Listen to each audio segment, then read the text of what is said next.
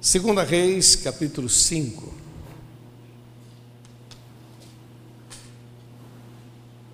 Eu acho muito legal as histórias bíblicas. Elas nos ajudam a entender um pouco sobre a ação de Deus na nossa vida, como os homens reagiram, quais e de alguns deles a gente tira assim lições tremendas positivas e de outros a gente observa para não fazer a mesma coisa errada, né? Sansão foi um camarada que eu admiro muito e ao mesmo tempo Sansão é um exemplo que não deve ser seguido. Então a palavra de Deus é maravilhosa porque ela vai contando histórias para a gente entender como Deus se move sobre as nossas vidas em nome de Jesus. Aqui em 2 Reis, capítulo 5, queria ler do verso 1 ao 3, diz assim: E Naamã, chefe do rei da Síria, era um grande homem diante do seu senhor e de muito respeito, porque por ele o Senhor dera livramento aos sírios, e era este varão, homem valoroso, porém o que? Leproso. E saíram tropas da Síria e da terra de Israel e levaram presa uma menina que ficou ao serviço da mulher de Naamã. E disse esta a sua senhora: Oxalá que meu senhor estivesse diante do profeta que está em Samaria, ele o restauraria da sua lepra. Versículo 10. Então Eliseu lhe mandou um mensageiro dizendo: Vai, lava-te sete vezes no Rio Jordão, e a tua carne te tornará e ficarás purificado. Porém, Naamã muito se indignou e se foi e dizia: Eis que eu dizia no meu coração: certamente ele sairá, por-se-á em pé invocará o nome do Senhor seu Deus e passará a sua mão sobre o lugar e restaurará o leproso. Não são, porventura, Abana e Farpar, rios de Damasco, melhores do que todas estas águas de Israel? Não me poderia eu lavar neles e ficar purificado? E voltando-se, foi com indignação. Então chegaram-se a ele os seus servos e lhe falaram e disseram: Meu pai, se o profeta te, dissesse, te dissera alguma grande coisa, porventura não o farias? Quanto mais dizendo-te ele, lava-te e ficarás purificado. Então desceu e mergulhou no Jordão sete vezes, conforme a palavra do homem de Deus, e a sua carne tornou como a carne de um menino, e ficou purificado. Louvado seja o nome do Senhor. Vamos orar? Senhor, é com muito temor que nós estamos diante da tua palavra. Dá-me graça, Senhor, para trazer um alimento e força e visão para cada um, para que possamos sair daqui renovados e fortalecidos, ó Pai, porque sabemos que o que passou, passou, mas o que temos pela frente é muito sério, Senhor. E nós queremos vencer obstáculos, vencer lutas, nós queremos viver o melhor, aquilo que o Senhor tem de fato para nós, em nome de Jesus. Amém, Senhor. Amém. Que Deus nos dê graça. Queridos, eu queria destacar hoje aqui esses dois personagens. Um é essa menina, outro é Naamã. Naamã, um grande homem, um grande guerreiro mas que tinha um problema muito sério, tinha uma lepra. E você sabe que a lepra para aquela cultura, principalmente a cultura israelense, para os judeus, era uma coisa assim, é, era uma maldição, né? Mas eu queria primeiro tratar dessa da situação de Naamã. E a minha questão é quase que ele voltou para casa sem a cura, quase, quase, quase que ele voltou para casa. Porque aquela menina falou: Na minha terra tem um profeta, na minha terra tem cura. E esse homem, então, empolgado com aquela, com aquela notícia, ele vai. Mas no caminho ele foi pensando como seria, né? Parece, parece a gente, né? A gente fica muito. Como é que vai ser, né?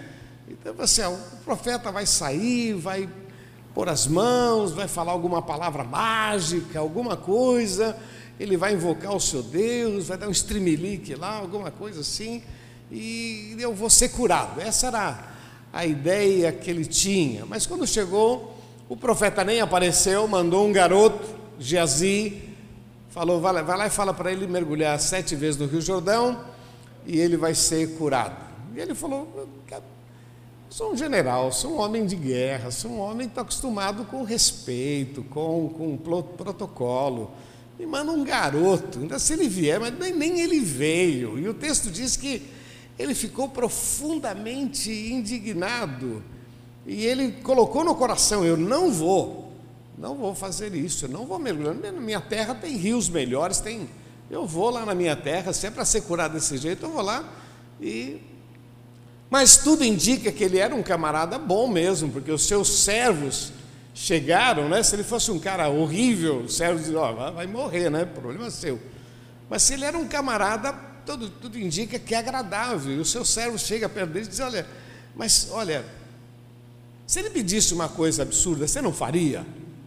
Para, pensa, eu gosto da expressão meu pai, meu pai, você não faria? Parou, pensou, o que custa? Vai lá, mergulha. Sete vezes ele foi, mergulhou sete vezes, e o texto diz que ele voltou curado.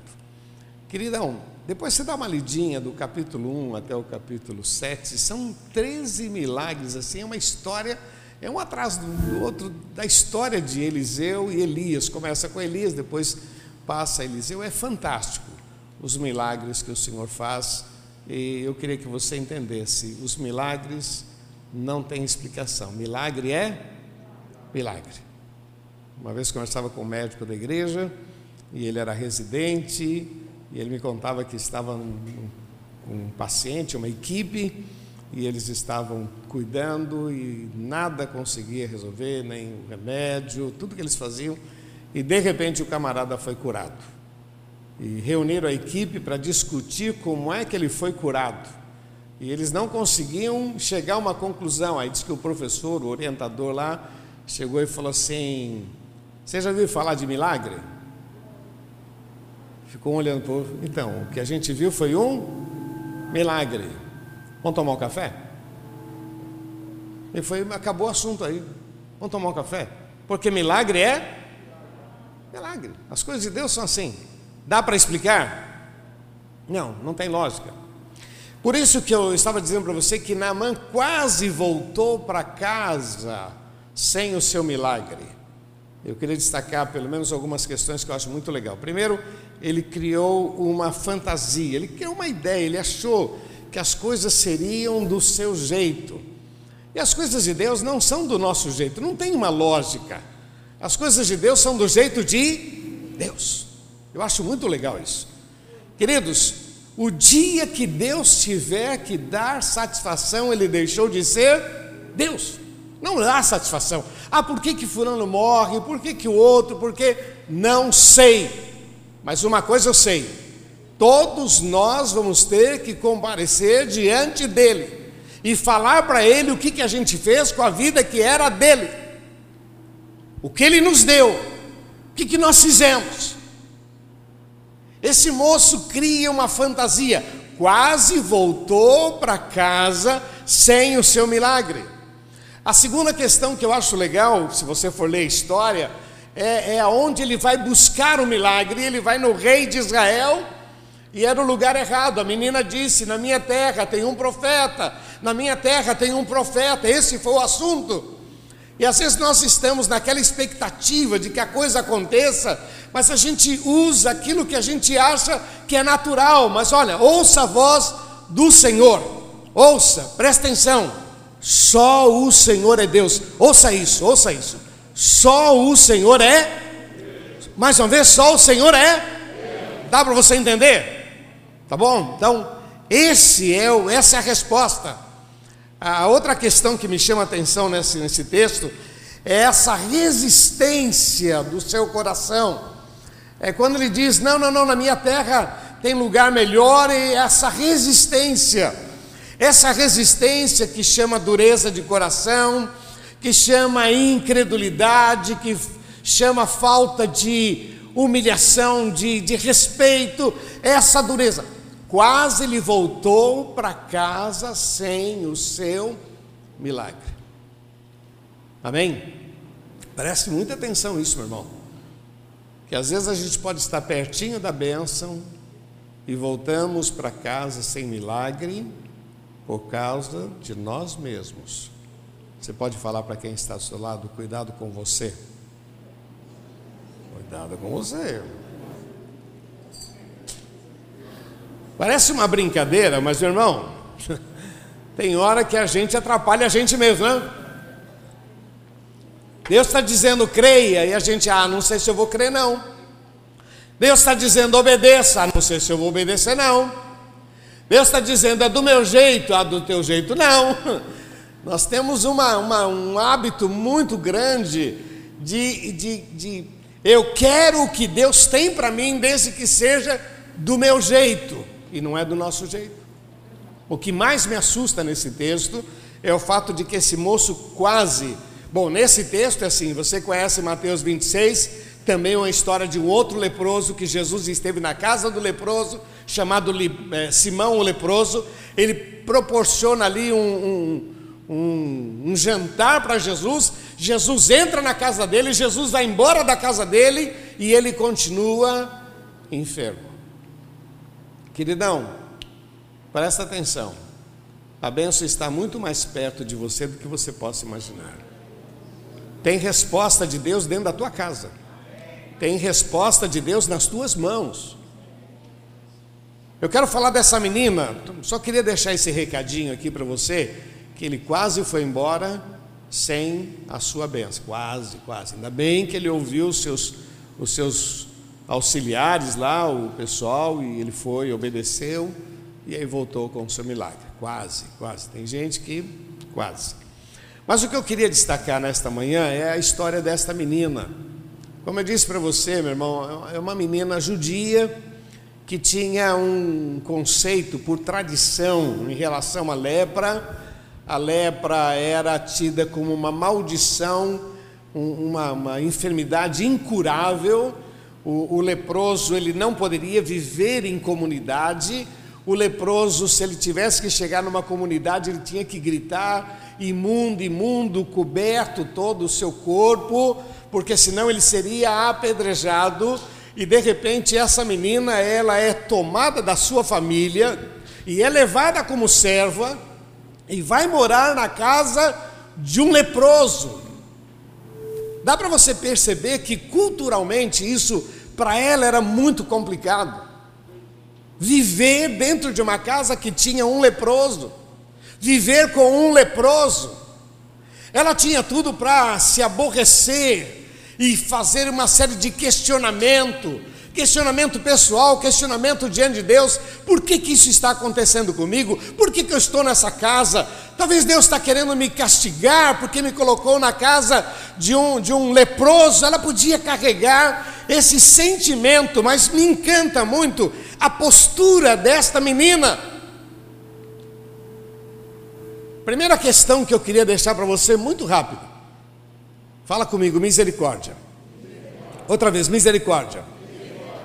Queridos, o que prevaleceu na história desta menina foi a misericórdia. Por uma questão cultural, religiosa, ela podia olhar para esse camarada e dizer: Olha, vai morrer mesmo. Cara, é leproso, ainda me trouxe para cá. Ela podia carregar mágoas no coração e ressentimento pelo que estava acontecendo, mas de repente ela olha o problema com misericórdia. Ela que estava dentro daquela casa, imagino que ele chegava em casa, ficar mais à vontade, e ela podia ver a lepra, aquele homem com aquela enfermidade, e essa menina olhando e olhando com misericórdia, ela chega para a sua senhora e diz: Senhora, olha, eu tenho visto a situação do patrão, e na minha cidade, na minha terra, lá tem um profeta, e ele vai ser usado por Deus. Se o meu patrão for lá, ele será curado. O que me empolga muito é essa visão, misericórdia, não é olhar o problema e dizer, ah, paciência, o problema não é meu, mas ela olha com misericórdia e, e por causa dessa atitude, você sabe que no final veio a cura dele. A segunda questão que eu queria deixar para você é visão. Fala comigo, visão. Visão, visão, visão. Ela podia conviver com o problema e até se conformar com o problema, mas essa menina, não, ela, ela decide ao contrário. Ela decide profetizar a cura, ela mostra sua confiança no seu Deus e no homem de Deus. E ela diz para sua senhora: Olha, eu creio num Deus que faz milagres. Eu creio num Deus que usa pessoas. Eu creio e eu estou profetizando: se o meu patrão for lá, ele será curado.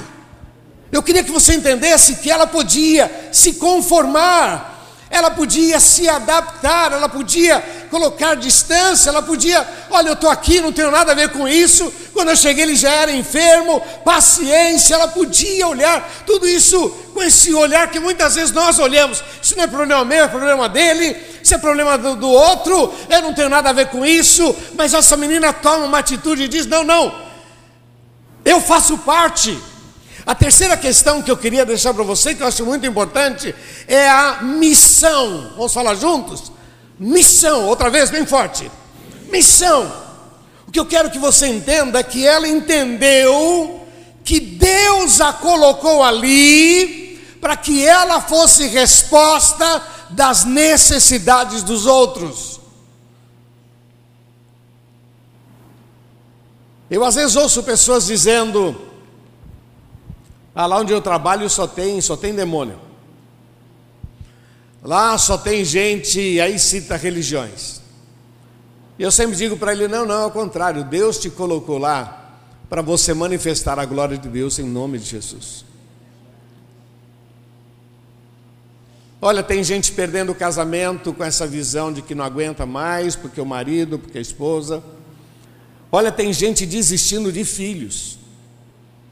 Eu já contei isso para vocês, uma vez um, um desembargador falando do filho que estava nas drogas, ele disse para mim assim, foi terrível, ele disse, eu amaldiçoo o dia que meu filho nasceu.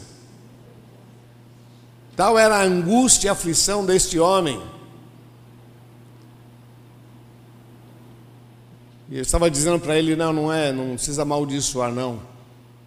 Assume que o senhor errou. Ora, Deus entrega o seu coração para Jesus. Porque quem pode fazer milagres é Deus. E milagres, só Ele é especialista. Essa menina teve uma visão, ela disse: Eu não estou aqui por acaso. Você lembra da história de José? José toma essa mesma atitude. Quando os irmãos vêm, depois de passar por toda aquela situação, foi vendido, foi traído, foi parar no Egito, lá vai ser escravo, na casa de Potifar, depois vai parar na prisão, e depois que Deus restaura a sua história, quando os seus irmãos vêm, ele disse: Vocês pensam que foram vocês que me mandaram para cá? Não, foi Deus que me mandou na frente de vocês para cuidar de vocês que eu acho legal é a visão dessa menina. Quando a menina olha o problema, ela disse: Olha, eu não posso me isolar. Eu tenho um Deus, na minha terra tem um povo de Deus, lá tem um homem de Deus. Eu profetizo a bênção, eu creio. Eu imagino que a empolgação dela foi tão grande que ela convenceu a sua patroa. A patroa chega para o patrão e disse: Olha, aquela menina que você trouxe, ela me falou isso, isso, isso. Ele podia dizer, ó, oh, não acredita em escravo, não, não não, não dá atenção para isso, não, essa menina só está querendo humilhar a gente. Ele podia ter tomado essa atitude, mas eu acredito que a empolgação da menina foi tão grande para a sua senhora, a empolgação da senhora foi tão grande para o seu senhor. A empolgação dele foi muito grande diante do rei, e o rei disse: Eu te dou cartas, eu te dou dinheiro, vai em busca da sua cura. Mas tudo começou na empolgação daquela menina. Queridos, você crê no poder de Deus? Você crê no milagre de Deus sobre a sua vida? Vamos aprender com essa menina, meu irmão, que nós olhamos os problemas de frente. Nós olhamos os problemas crendo na vitória. Nós olhamos os problemas pedindo a Deus graça. Eu já contei isso várias vezes para você, mas só repetindo de um amigo nosso. Ele aceitou a Jesus, ele fazia muito hemodiálise, e ele aceitou a Jesus na expectativa de ser curado, mas ele não foi curado. E ele ia lá para fazer hemodiálise, e lá ele começava a falar de Jesus. E ele compartilhava com o pessoal, o pessoal na máquina ali, alguns ficam duas, três horas, quatro horas na máquina. E aí alguém perguntava para ele, Zé Rubens, se esse Deus é tão bom, por que esse Deus não curou você? E ele respondia, por tua causa, porque o dia que Deus me curar, eu nunca mais volto aqui. Enquanto Ele não me curar, eu estou aqui falando de Jesus para você. Essa é a visão que essa menina tinha, meu irmão. Essa era a visão, não é simplesmente, ah, eu, eu, eu fui injustiçado, puxaram o meu tapete, ah, me deram o pior. Ela olha a situação, ela percebe o problema, ela detecta o problema e ela diz: Não, Deus me colocou aqui para ser bênção. Assim eu quero que você entenda que Deus vai fazer maravilhas na tua vida a partir da tua vida a partir dos teus lábios, a partir da decisão que você tem tomado diante dele. A dor pode ser grande, o problema pode ser grande, mas Deus tem coisas maiores na tua vida, em nome de Jesus. Me empolga muito essa misericórdia, me empolga muito esta visão. Eu creio em Deus, eu creio na cura. Me empolga muito esta decisão dela. Deus me colocou aqui não simplesmente para ser serva, mas Deus me colocou aqui para manifestar a glória dEle, em nome de Jesus. E a última questão que eu queria deixar para você é o comprometimento. Vamos falar juntos? Comprometimento. Essa menina tinha um comprometimento muito forte com Deus, com Deus. Veja que ela não buscou nenhuma vantagem. Ah, se eu falar que lá tem profeta, você me liberta se eu, se eu falar, você me ajuda? Se eu não tinha nenhuma troca. Ela simplesmente movida pela misericórdia, pela compaixão, entendendo a sua posição e muito mais, ela tinha um comprometimento com Deus, com Deus, comprometimento, aliança com Deus, sem nenhuma vantagem, não vou ganhar nada, eu só vou manifestar a glória de Deus, comprometimento. Ah, mas se eu ajudar, quanto eu vou ganhar? Ah, se eu falar, quanto eu vou ganhar? Olha, meu irmão, muitas vezes perdemos, porque não perdemos esse, esse ranço de querer tirar vantagem, de fazer uma troca. Meu irmão, você foi salvo para ser luz, e você foi salvo para ser resposta de Deus para esta geração perdida, aflita. Deus te salvou em Cristo Jesus para que a glória dele fosse vista na tua vida. E isso vai acontecer através do comprometimento. Jesus nos ensina muito sobre essa compaixão, misericórdia. Compaixão. O apóstolo Paulo escreve dizendo: melhor coisa é dar do que é compaixão. Só isso. Queridos, eu anotei aqui: somos nós que damos o tom da vitória, somos nós que facilitamos a ação de Deus em nossas vidas. É a nossa comunhão com Deus que traz o sobrenatural sobre as nossas vidas. Deixa eu repetir, meu irmão. Somos nós que damos o tom da vitória. Ah, estou esperando que alguma coisa venha, pois muda você. E você mudando e você tendo a visão certa, você vai ver o sobrenatural de Deus sobre a tua vida. Muda você, muda você. Somos nós, somos nós. E a nossa fé, a nossa confiança em Deus, nosso comprometimento, a nossa misericórdia, somos nós que vamos estabelecer o que realmente vai acontecer sobre as nossas vidas. Somos nós que damos o tom da vitória, somos nós que facilitamos a ação de Deus sobre as nossas vidas. Olha o que Jesus disse: se tu podes crer, tudo é possível que? Vamos falar juntos? Se tu podes crer, tudo é?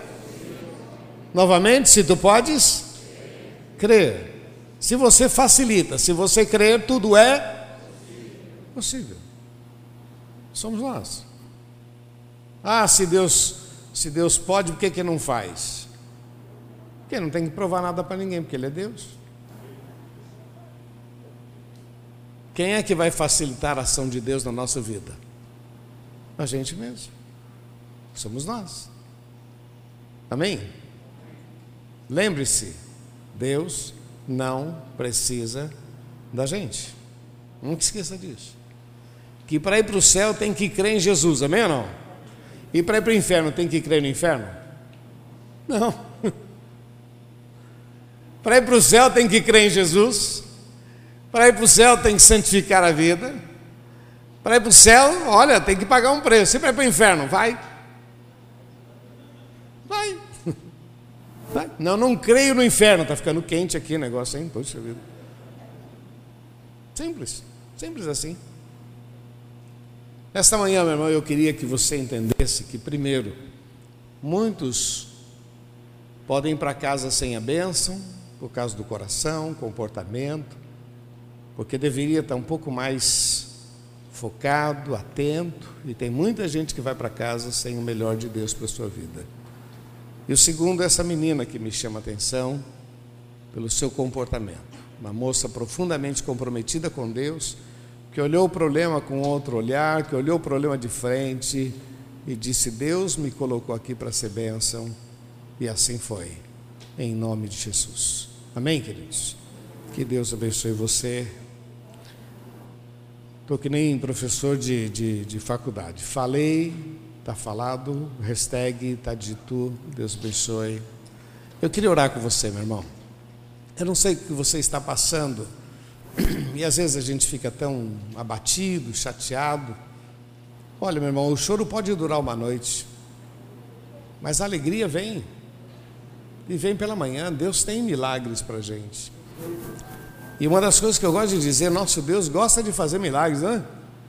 Ele tem prazer, a Bíblia diz que ele tem prazer em fazer milagres.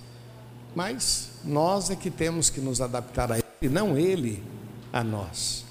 Eu não sei o que você está passando, mas se você tem passado momentos difíceis, eu quero orar com você em nome de Jesus. Eu gosto sempre de dizer que essa palavra, ela, ela foi para todos nós, para mim, para você, para todos nós. Acontece que alguns, não, alguns querem dizer, não, eu precisava dessa palavra. E eu queria orar com você que quer dizer, Deus, eu precisava dessa palavra.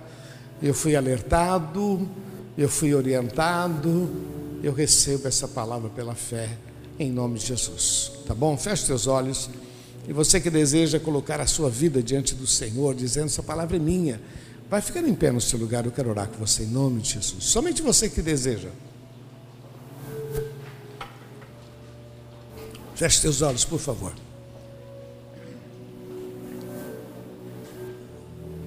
Senhor, tu és um Deus maravilhoso.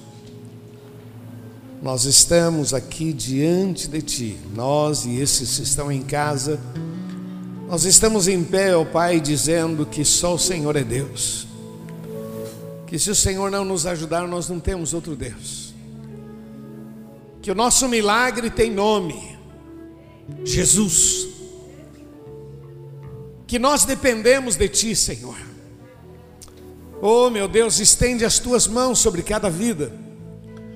Sabes que alguns estão clamando por eles mesmos, outros estão clamando por terceiros, como aquela menina clamava por aquele patrão. Alguns estão intercedendo e dizendo: Deus, faz um milagre sobre pessoas que nós amamos. Senhor, que a tua bênção esteja sobre cada vida. Glorifica o teu nome, Senhor. Oh Deus amado, que esta palavra possa ecoar e ajudá-los, que esta semana seja uma semana de vitória, uma semana de milagres, ó Deus. E que a postura deste povo, Senhor, possa resultar em milagres em suas vidas e também na vida de pessoas que passarão pelos seus caminhos. Nós entregamos nas tuas mãos e declaramos que só o Senhor é Deus. Nós recebemos a tua palavra em nome de Jesus. Repete comigo, diga Senhor Jesus. Bem forte, Senhor Jesus. Eu creio na tua palavra e eu recebo a instrução e o desafio para viver um novo tempo, em nome de Jesus. Vamos aplaudir nosso Deus. Oh Deus, nós aplaudimos o Teu nome, Jesus. Nós aplaudimos o Teu nome, Jesus. Santo é o Teu nome, Senhor. Oh Deus, confirma a Tua palavra, Senhor, confirma com sinais, prodígios e maravilhas, em nome de Jesus. Amém, Senhor.